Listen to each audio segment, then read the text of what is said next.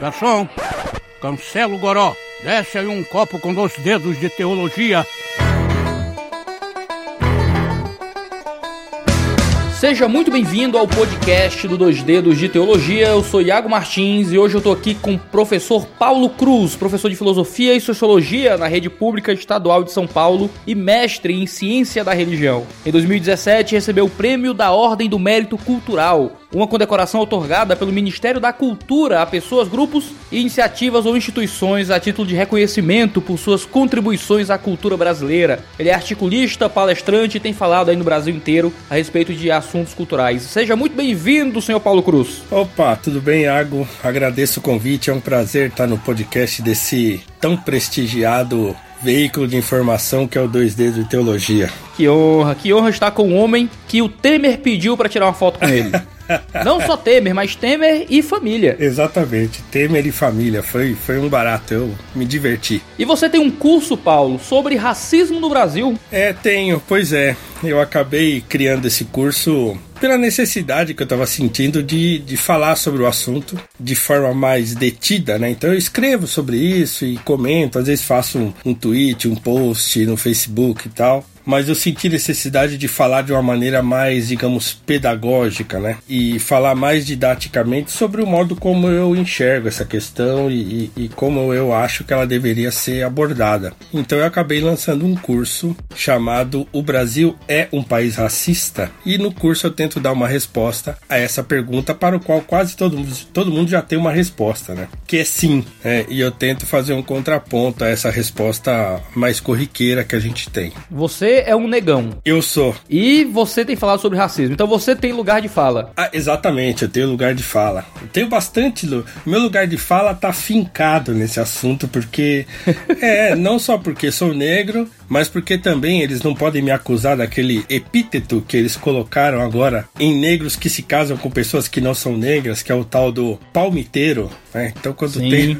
então, eles não podem me chamar de palmiteiro, porque minha esposa também é negra. O meu pai e minha mãe são negros, meus irmãos, todo mundo é preto na minha casa, meus primos, tudo. Então, assim, é, eu vivi dentro desse meio desde de, de, de que nasci, desde que me entendo por gente. Eu tenho a vida imersa nos assuntos da negritude, digamos assim. Então, não é um assunto fora da minha experiência, muito pelo contrário. E você, senhor Paulo Cruz, você já sofreu racismo na sua vida? Ah, muitas vezes. Conta um pouco para nós aí. É assim, bom, eu fui parado pela polícia muitas vezes. Sim, na década de 90, principalmente, que eu saía muito. Então, inclusive de carro, fui parado muitas vezes e tal. Quando eu era moleque, moleque tava andando na rua, por exemplo, numa, numa situação de madrugada com um monte de amigos adolescentes também, indo para uma festa na, na Serra da Cantareira. E aí pararam a gente de madrugada. Era um carro de polícia com dois policiais só. Então é, já foi uma temeridade eles pararem. Nós estávamos uns oito jovens e só eles dois. Então eu até entendo que eles deveriam ser enérgicos quando eles abordassem a gente, porque para né, impedir que nós fizéssemos qualquer coisa se fôssemos periculosos como eles imaginavam. Então eles nos pararam com uma grande né, truculência e, e encosta na parede, revistaram todo mundo e tal. E era um monte de molecada assim, nós éramos todos muito bonzinhos, mas a gente tava com umas cachaçinhas na cabeça, porque eu bebia nessa época, né? E mas ninguém foi desrespeitoso nem nada. Só sei que quando ele terminou de me revistar ele me deu um empurrão e mandou eu ir embora. E aí eu virei e falei, já tô indo, né? Pois ele veio por, pelas minhas costas e me deu um soco na cara pelas costas, assim, me deu um chute e falou, ah, só podia ser preto mesmo. Então, esse foi um negócio que me marcou bastante, assim. Não a ponto de me deixar revoltado nem nada, mas é uma coisa da qual eu não me esqueci. Então, assim, muitos casos. Meu pai, meu pai foi comprar uma vez uma joia para minha mãe numa joalheria. Tudo isso aconteceu no Center Norte, que era aqui perto de casa. E aí meu pai entrou numa joalheria e, e quis comprar um brinco para minha mãe, uma coisa assim. E aí ele foi pagar com cheque. Nessa época usava muito cheque ainda, né? Cheque à vista e eles não aceitaram. Não, não, a gente não aceita cheque. Não, mas como assim? Um cheque à vista aqui e tal, não sei o que. Eles não aceitaram. E como meu pai também era um sujeito diplomático, ele saiu da loja, foi lá, sacou o dinheiro, voltou e jogou o dinheiro em cima lá do balcão e pegou e levou embora. No fim das contas, ele ficou amigo dessas pessoas depois, do gerente dessa loja. Então eu tenho coisas compradas, eu tenho uma correntinha que ele me deu, eh, que foi comprada nessa mesma loja. O meu anel de formatura que roubaram recentemente quando entraram aqui em casa tinha sido comprado nessa loja também. Então ele ficou amigo, ele passava pela porta, as pessoas já, ô, oh, doutor entra aí, vamos tomar um café e tal. Mas tudo começou com esse constrangimento dele não poder pagar com cheque uma compra é, é, que todo mundo comprava com cheque nessa época, né? E ele conheceu, ele conheceu o pessoal depois e o motivo era realmente desconfiança por causa da cor da pele. É assim, é, hoje eu tendo a relativizar isso muito mais. Você falou assim, racismo, né? Então quer dizer, é um tipo de, de preconceito, digamos assim, todos esses casos que eu contei. Então, eu não caracterizaria esses casos hoje como eu entendo o racismo atualmente mas eles são casos de preconceito é, e não é financeiro, porque estava pago. Não é preconceito social, digamos assim, ah, porque você entrou aqui mal vestido e tal, não é. é. Por exemplo, eu era muito parado pela polícia, como eu falei. Depois que eu comecei a usar roupa social, eu nunca mais fui parado pela polícia. Então, quer dizer, é claro que tem um conjunto de de características que fazem um estereótipo. E quando eu deixei algumas características desse estereótipo, eu nunca mais fui parado pela polícia. Agora, não dá para dizer que esse tipo de preconceito que eu sofri na, na ótica, ou que meu pai sofreu e minha mãe no shopping, foi um preconceito social, porque não foi, né? Então foi a pessoa olhar para sua cara, ver que você é pretinho e falar: ah, você não tem condição de comprar isso aqui. Ou onde você arrumou esse cartão que você está pagando essa compra. Então é um tipo de preconceito que ainda é muito comum no Brasil. Parece que não, mas ele é. Você falou então que você não caracterizaria necessariamente alguma dessas coisas uh, como racismo diretamente. Então vamos começar definindo alguns termos. O que é que é racismo? O que é que isso significa? Uh, então, hoje com problemas de piada racista, a gente teve o caso do Cocielo,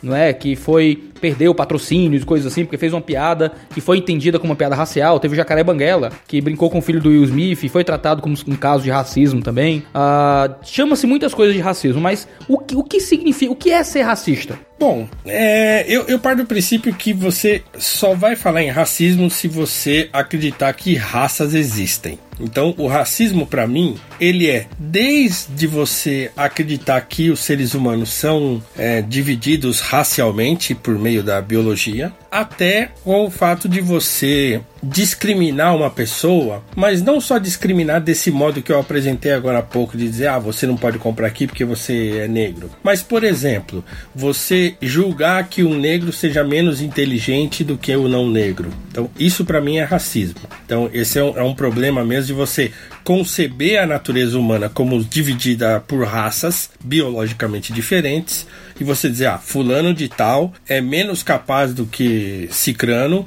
porque fulano é negro e cicrano não é. Mas é muito difícil você ver quem que pensa assim hoje. Mas tem gente que pensa assim hoje, né? Não é, não é. Ah, eu conheço, eu conheço gente. Pois é. Então há pessoas que pensam assim. Então isso para mim é um caso típico de racismo. Então quando você insiste muito em é, é, defender determinada raça, por exemplo. Então, isso para mim também é racismo. Então, quer dizer, o movimento negro para mim hoje é um movimento racialista, eu diria, né? Que concebe mesmo a, a, a diferença das pessoas por meio da raça. É claro que hoje eles falam que raça é cultura, o que eu acho uma bobagem, porque você nunca consegue escapar lá no final, no final das contas, da ideia biológica de racismo porque é cultura, mas qual cultura, né? É cultura africana, mas qual África que você está falando? Quais dos 56 países você está falando? Quais milhares de culturas da África você está é, abordando? Então, quer dizer, não dá para chamar de cultura uma coisa que é tão vasta quanto a própria natureza humana. Então é muito difícil. Mas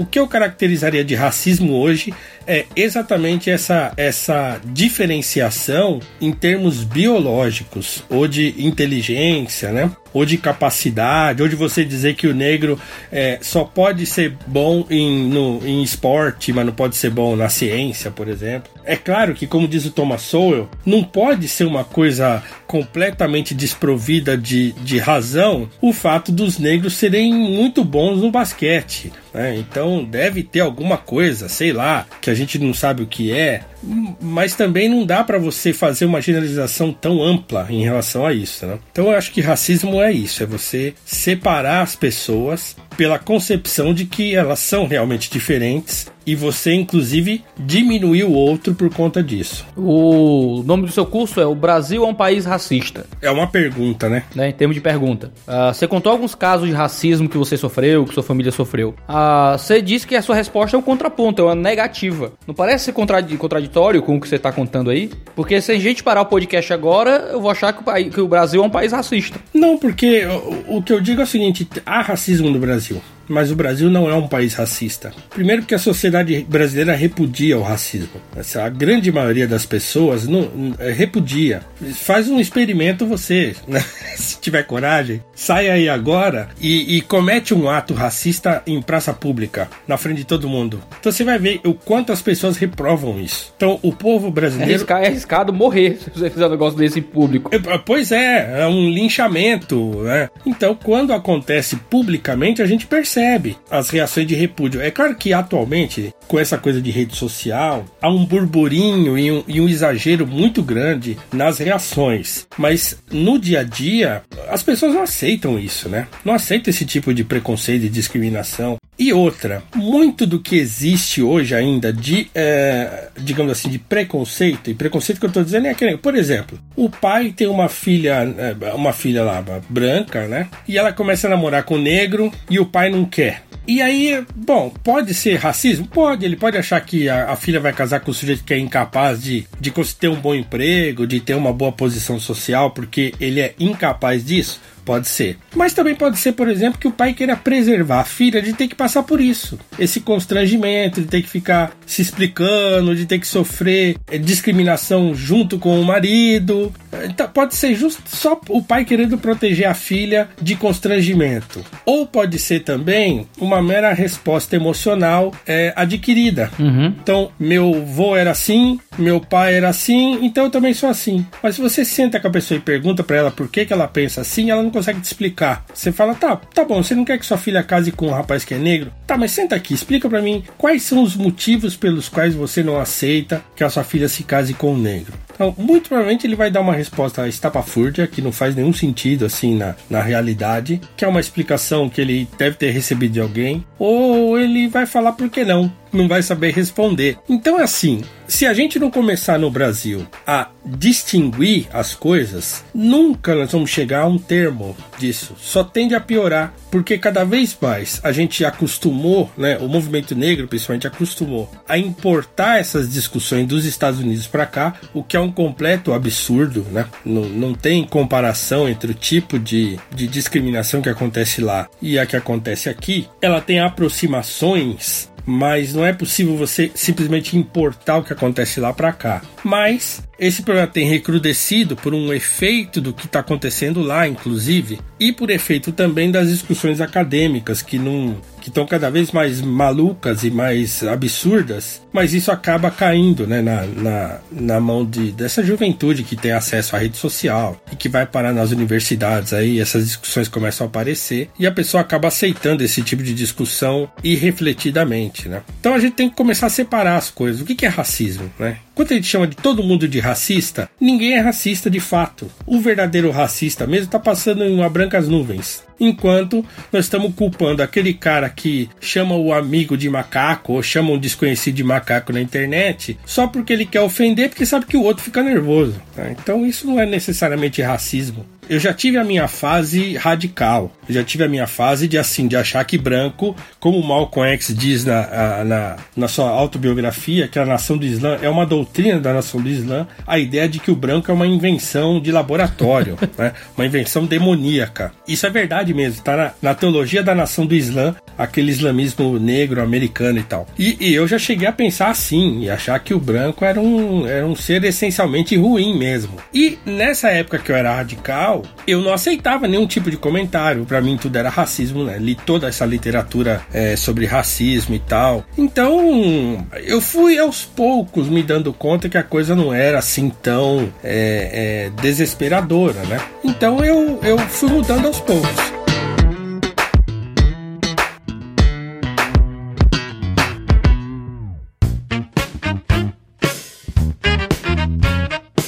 Mas aí hoje em dia é muito comum falar de um tal de um racismo estrutural. Eu concordo com você, e, e eu acho que muita gente vai concordar com você, de que o racismo roots, o racismo de espancar negro na rua, de não querer vender algo para alguém porque a pessoa é negra, de xingar negros em praça pública, é uma coisa que não acontece mais tão costumeiramente. Quem faz isso é execrado da vida social. Nas redes sociais as pessoas têm um pouco mais de liberdade porque tem o um anonimato. Então, né, se, se protegem mais. Mas muitos vão argumentar que o racismo está nas nossas estruturas. Está desde um contexto social em que os negros têm menos acesso às universidades, por isso precisam de cotas, ao contexto em que o humor, a, o stand-up comedy, né, precisa usar as minorias, inclusive os negros, para criar escalada para piadas, que a gente gosta de rir do mais fraco e coisas assim, e a gente tá batendo no oprimido e não no opressor. Como é que você interpreta essa questão de racismo estrutural? Bom, eu escrevi um artigo recentemente na Gazeta do Povo que chama inclusive Estupidez Estrutural,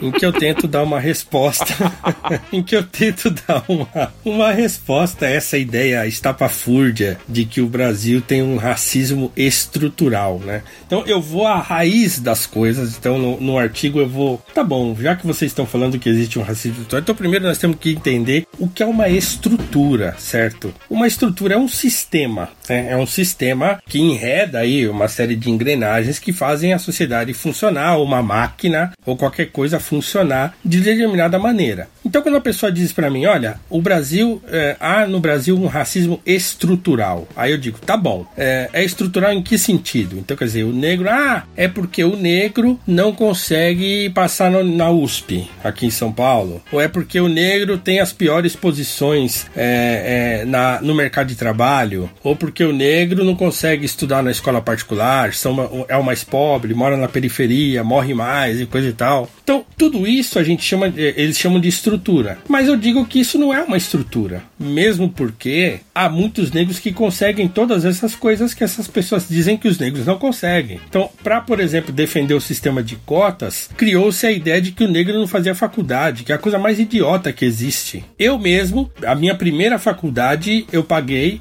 e eu fiz, eu me formei em 98. Eu paguei a minha faculdade. É, a segunda faculdade que eu fiz, que foi filosofia, eu também paguei. Então, os negros faziam muita faculdade particular. Ah, estudava mais tarde? Sim, porque às vezes tinha que trabalhar cedo para ajudar a família e tal. Então, ia para a faculdade mais tarde, mas sempre estudaram. É interessante que tem um, um, gráfico engraçado, né, que mostra na internet que são va variações de cor, do mais escuro ao mais claro. Aí dizem negros na faculdade. Aí tem só a galera mais escura, assim. Os, se um, o marronzinho já não conta como negro. Aí negros nas cadeias. Aí já conta. Fui eu que fiz esse gráfico aí. Estou conhecendo o autor aqui. É. Olha que coisa maravilhosa.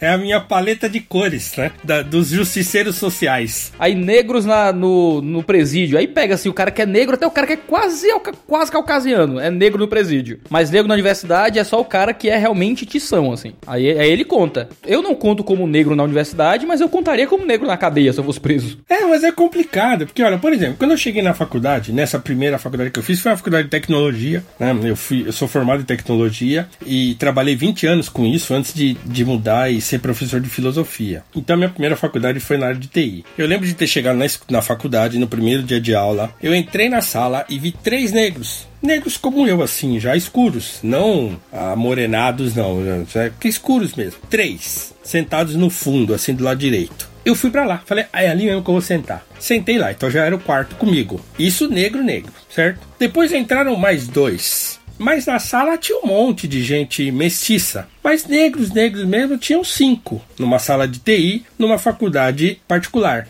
Então, o negro sempre fez faculdade, mas em circunstâncias diferentes. Não fazia universidade pública. Então, o que eles estão dizendo aí, e deveriam dizê-lo, é, mas não dizem, é que assim, ah, o negro tem mais dificuldade de entrar na faculdade pública porque tem um ensino de base ruim. Porque essa é a realidade. Então tem que mudar o ensino da base. É isso que tem que acontecer. Tem que inverter a pirâmide educacional. Exatamente, exatamente. Está resolvendo a coisa na ponta da faculdade, criando um monte de profissional ruim, em vez de mexer lá no começo, né? É lá que começa o negócio. Ah, não, mas isso vai demorar muito, tal. E daí? O que, que é demorar muito para um país, para uma nação, é para um, uma, duas gerações? Não é nada. O problema é que as pessoas querem ver a coisa resolver enquanto elas estão vivas. Você está dizendo então que ação afirmativa não funciona? Não, não funciona. Isso aí cota, é... cota é racismo para você. É, cota é bobagem. Cota é política. É, tem gente que ganha com isso. Você acha que cota é, é um tipo de racismo também, pelo que você está dizendo? Eu acho que é. Eu, eu acho que aí é um tipo de institucionalização racial no Brasil através do governo. Então, quer dizer, o governo assume que no Brasil há um grupo de pessoas que são menos capazes de enfrentar uma universidade ou um vestibular, então nós temos de privilegiá-las de certo modo. Ah, aí, bom, vem a discussão, ah, mas é aquela coisa da justiça equitativa, né? Você trata igual como igual e o diferente como diferente. Olha, mas não é por aí. É porque a diferença não tá no nível superior, mas tá no nível básico.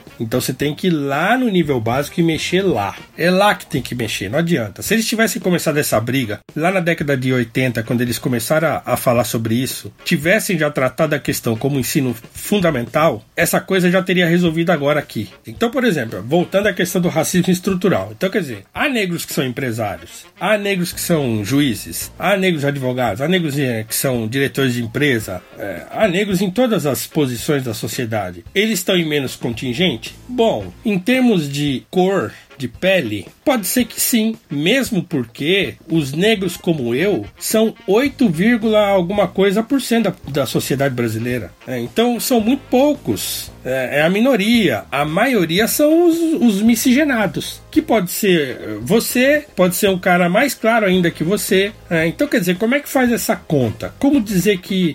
Ah, você fala, ah, o Fernando Henrique, por exemplo, o Cardoso disse: Ah, eu tenho pé na cozinha. Então, quer dizer, que é uma, que é uma observação estúpida, mas ele quis dizer que ele é miscigenado. Então, quer dizer, eu também acho que o Fernando Henrique é um cara miscigenado. Então, ele também é negro. Então, ele já foi. Tivemos já um presidente negro, fora o Nilo Peçanha, que é o Fernando Henrique. Então, quer dizer, como que você faz essa conta? Então, é muito complicado quando eles fazem esse tipo de pardo de Schrödinger, como eles estão dizendo por aí, né? Então, serve para uma coisa não serve para outra. Então, não é uma estrutura, é uma circunstância. É uma coisa circunstancial. Porque lá atrás, depois da abolição da escravidão, as coisas não correram como deveriam correr. E aí criou-se uma circunstância que prejudica ainda hoje os mais pobres e dentre esses mais pobres, os mais pobres dentre os mais pobres são os negros. Por causa desse efeito da discriminação ou da, da falta de ações lá no final da escravidão. Então é uma circunstância. Se tivessem resolvido o problema lá atrás, hoje não teria esse problema aqui na frente. Então o problema foi circunstancial, ele foi criado por uma má gestão é, da abolição. Ah, mas hoje você vai fazer uma entrevista de emprego,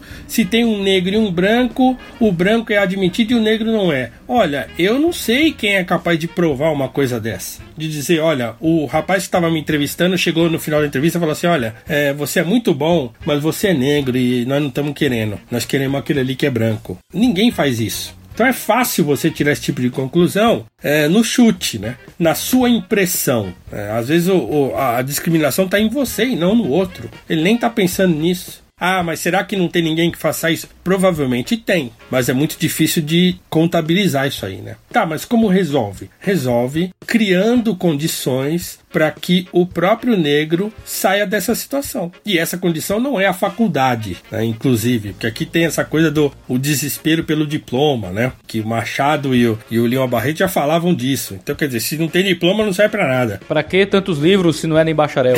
exatamente, exatamente. Então, é para que tanto livro? Mas não é por aí. Agora, criar um ambiente, por exemplo, de livre iniciativa. Ah, os negros não são contratados nas melhores empresas. Ué, porque nós temos cinco melhores empresas. Se nós tivéssemos 500 melhores empresas, uma hora o negro seria contratado por alguma dessas. A probabilidade dos negros se recolocarem ou se colocarem nas posições de destaque numa sociedade vai se dar pela quantidade de posições de destaque que tem para todo mundo. Se o negro está em desvantagem histórica, digamos assim, em relação àqueles que não são negros, e isso é um fato, então como equacionar isso? Criando mais possibilidades do negro se destacar, tirar o cara da economia informal, por exemplo. No caso, um ambiente de livre iniciativa é a melhor maneira de você prevenir e corrigir problema de racismo do contexto empresarial. O negro teria a possibilidade de abrir a sua empresa. Se ninguém quer contratar negro, então eu vou abrir a minha empresa e vou ser meu próprio patrão. Essa era a visão do André Rebouça Rebouças lá no século XIX. Então, a, o projeto do Rebouças no abolicionismo brasileiro era esse. Era um projeto de, de, de livre iniciativa, de livre comércio, de liberdade econômica. Ele falava de livre associação. As pessoas têm que se associar. O governo tem que propiciar um ambiente favorável à livre iniciativa e à livre associação. É, se não tem isso, se o governo quer tutelar todo mundo, e aí o governo complica, porque ele não tem condição de resolver o problema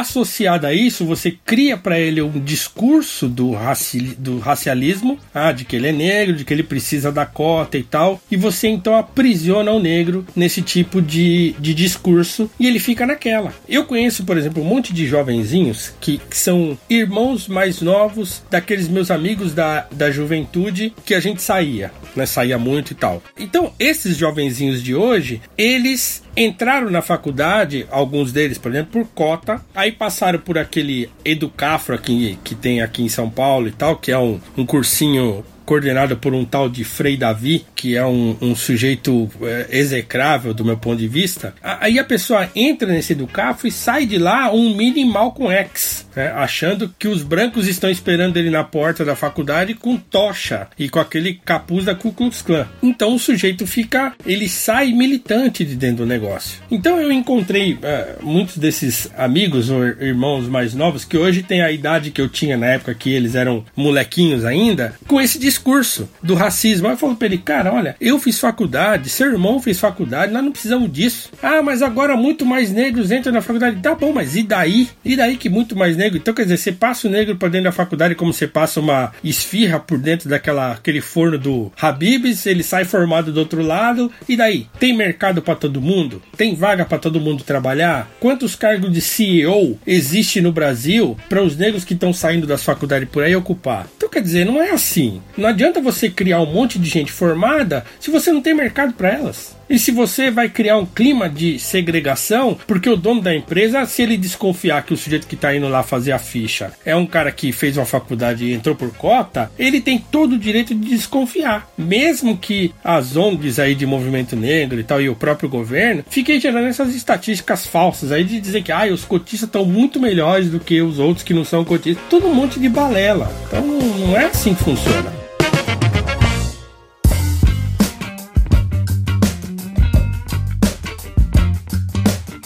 E as igrejas, Paulo Cruz? As igrejas no Brasil têm algum tipo de racismo que você percebe lá? Você frequenta uma igreja, não é? Eu também. Ah, a, gente ouve, a gente ouve muito isso. Ah, cadê os pregadores negros nos grandes congressos? Houve uma grande polêmica uma vez ah, na Vinac, não é? Quando colocou os pregadores do, da consciência cristã de determinado ano e uma galera do movimento negro, principalmente encabeçadas por gente como o Ronilson Pacheco, né? Que fala de uma teologia negra e coisas assim, ah, dizendo que o evento era racista porque não haviam pregadores negros. É? A igreja é racista porque porque rejeita instrumentos africanos como o atabaque e coisas assim, trata os a deuses das religiões afro como demônios, né? Cê, como é que você interpreta isso tudo? Bom, tem um monte de assunto aí, mas, mas vamos tentar concatenar. É o seguinte, eu não sei exatamente, você talvez saiba disso mais do que eu, porque eu me interessei muito pouco por esse assunto, na verdade, é, mas a gente sabe que as igrejas tradicionais, presbiteriana, batista e tal, quando chegaram no Brasil, elas não se instauraram nas regiões mais pobres, digamos assim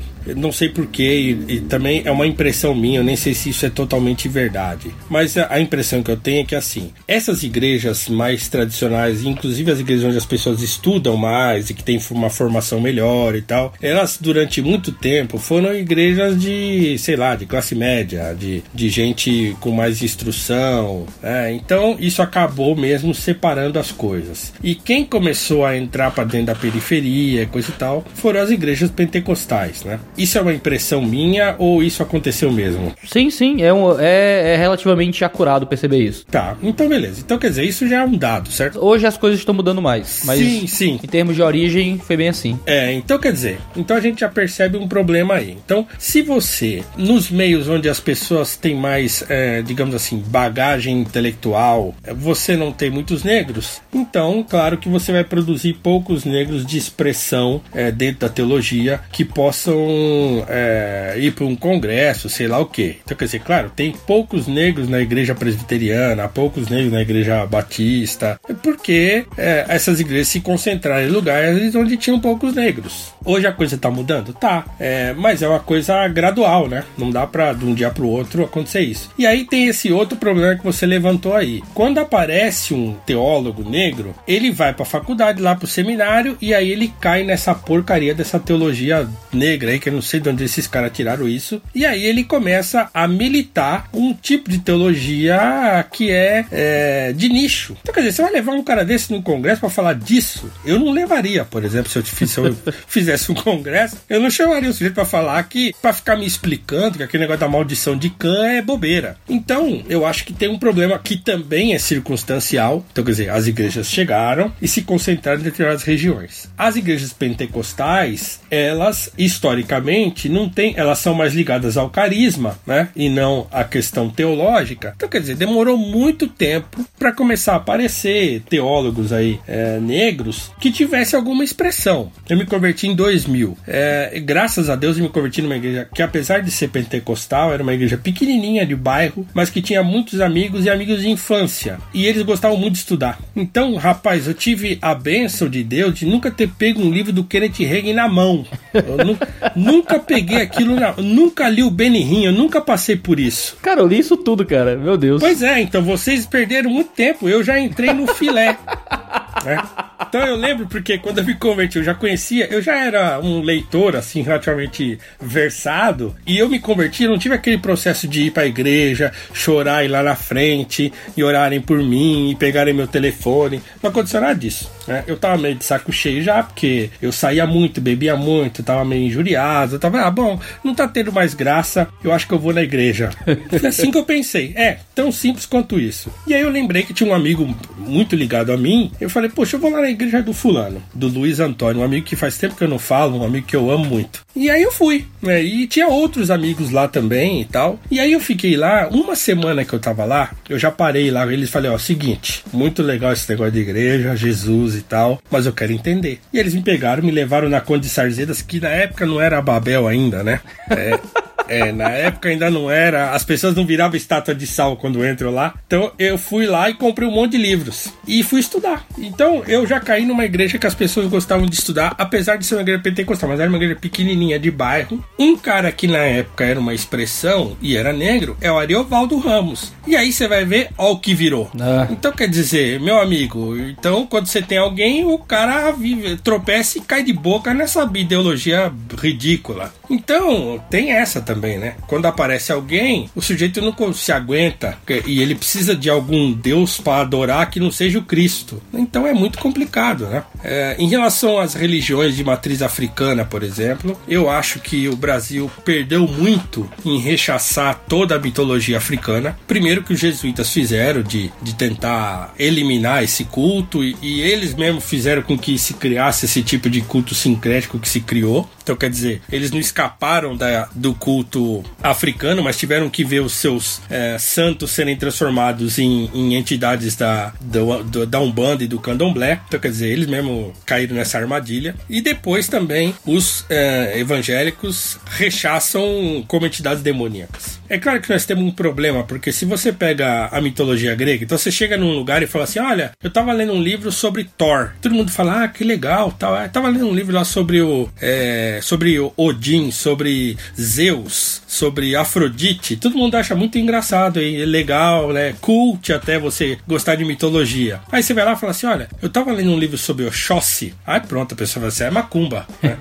então quer dizer, o nome já suscita a rejeição. Então aquela mitologia africana virou macumba. Então tem um problema, claro, porque ninguém hoje cultua mais os deuses gregos e nem os deuses nórdicos, né? Então hoje nós temos uma religião que ainda sobrevive, é, inclusive aqui no Brasil, é, ligada a essas é, divindades da mitologia africana. Então fica difícil dissociar uma coisa da outra. Mas esse era um trabalho teológico a se fazer, de tentar dissociar. Na mitologia africana, principalmente na, na mitologia iorubá, tem o deus lá que é o Olorum e o seu filho é o Oxalá. Ora, essa que coisa interessante, eu não podia usar isso, como muitos missionários acabaram usando, né? Mas a pessoa escuta isso, pronto, ela já tem uma rejeição imediata e física, até ela ter um nojo da coisa, é, achando que é macumba.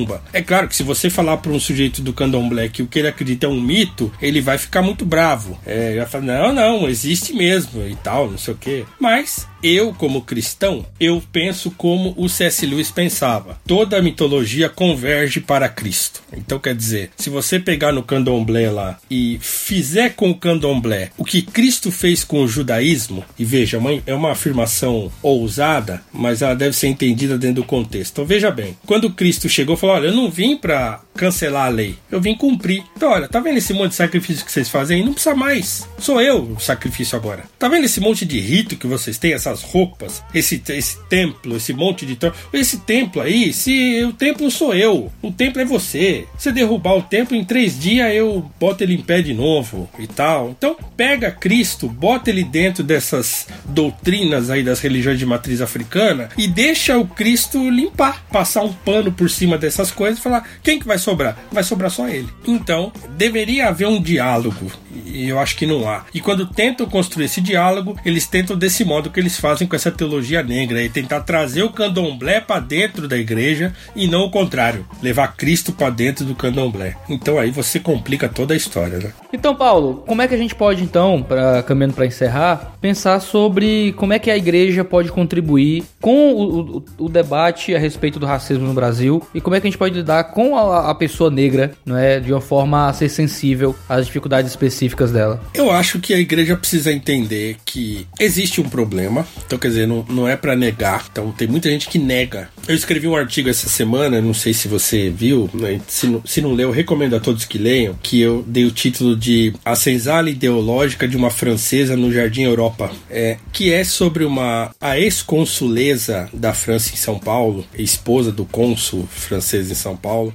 ex, né, porque eles não são mais, que resolveu entrar numas de militar a causa negra aqui no Brasil, porque ela é negra, ela é francesa negra, casada com um branco alemãozão lá, e o filho dela inclusive é loiro e tal. E essa mulher, ela é, ela circula na, na mais alta casta da sociedade, certo? Ela mora no Jardim Europa, aqui em São Paulo, que é um dos bairros mais nobres que tem, é, é numa casa muito linda, só anda, ela é garota propaganda da Louis Vuitton, então assim, ela só anda com a nata. É, então, por exemplo, ela já passou muito por esse constrangimento de, ela conta que ela tava, na, ela recebe as pessoas na casa, antigamente na residência consular, e muitas pessoas passavam direto por ela, porque era um protocolo ela ficar na porta recebendo as pessoas, e as pessoas achavam que ela era empregada. Aquela coisa da empregada comer na cozinha. Então ela mesma fala, falou, nunca vi isso em nenhum lugar do mundo. Eu já viajei, viajei para 50 países, o único país onde a, a empregada doméstica come na cozinha separada da família é no Brasil. Então, é claro que ela enveredou por um discurso, o discurso dela tá cada vez mais radical, e o meu artigo faz essa crítica a ela, então ela é muito bem intencionada, porque a experiência dela traz essa capacidade de falar sobre o assunto, mas ela acabou escorregando porque caiu dentro dessa militância mais radical. Então hoje ela fala que, ah, se no Brasil tem 54% de negros, então tem que ter 54% de negros no, nos cargos de poder, 54% de negros na faculdade, 54% de negros então ela, no, na televisão, na mídia, na novela. Então ela faz essa conta estúpida que não tem o mínimo sentido e, e repete isso é, achando que está dizendo uma grande verdade, né? Então ela caiu nesse, nesse, nessa e outras bobagens que eu trato no artigo. Mas a experiência dela é real, né? Ela sofreu esse tipo de discriminação na França e sofre aqui no Brasil ainda hoje. E muitas das socialites com as quais ela convive falam para ela: não, isso não acontece aqui no Brasil,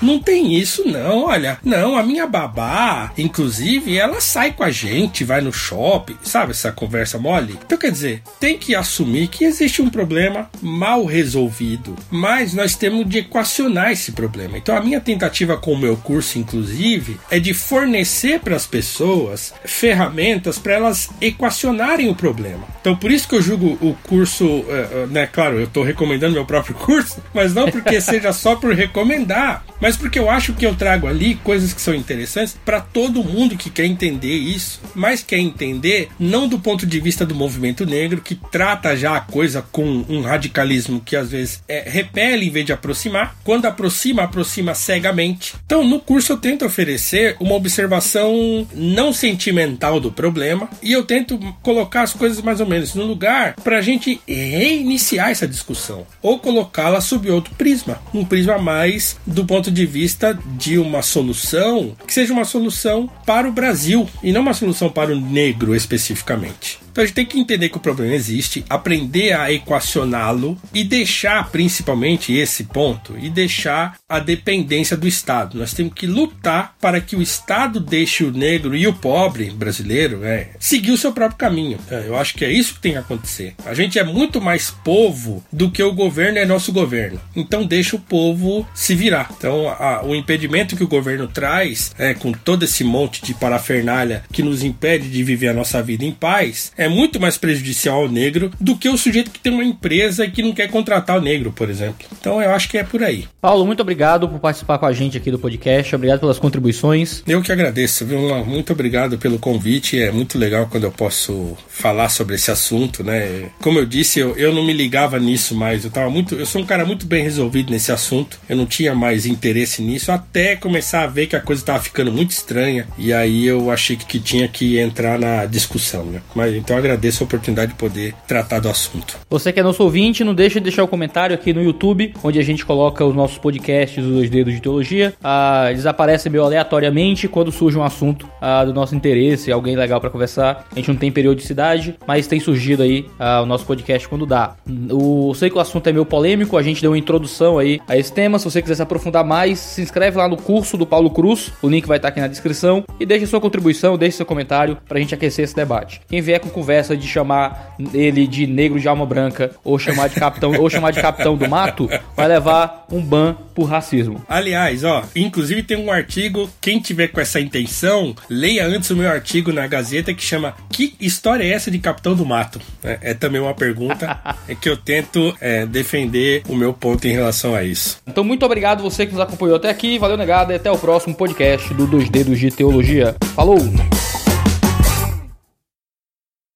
Este podcast foi editado por Mac Bibotalk Produções.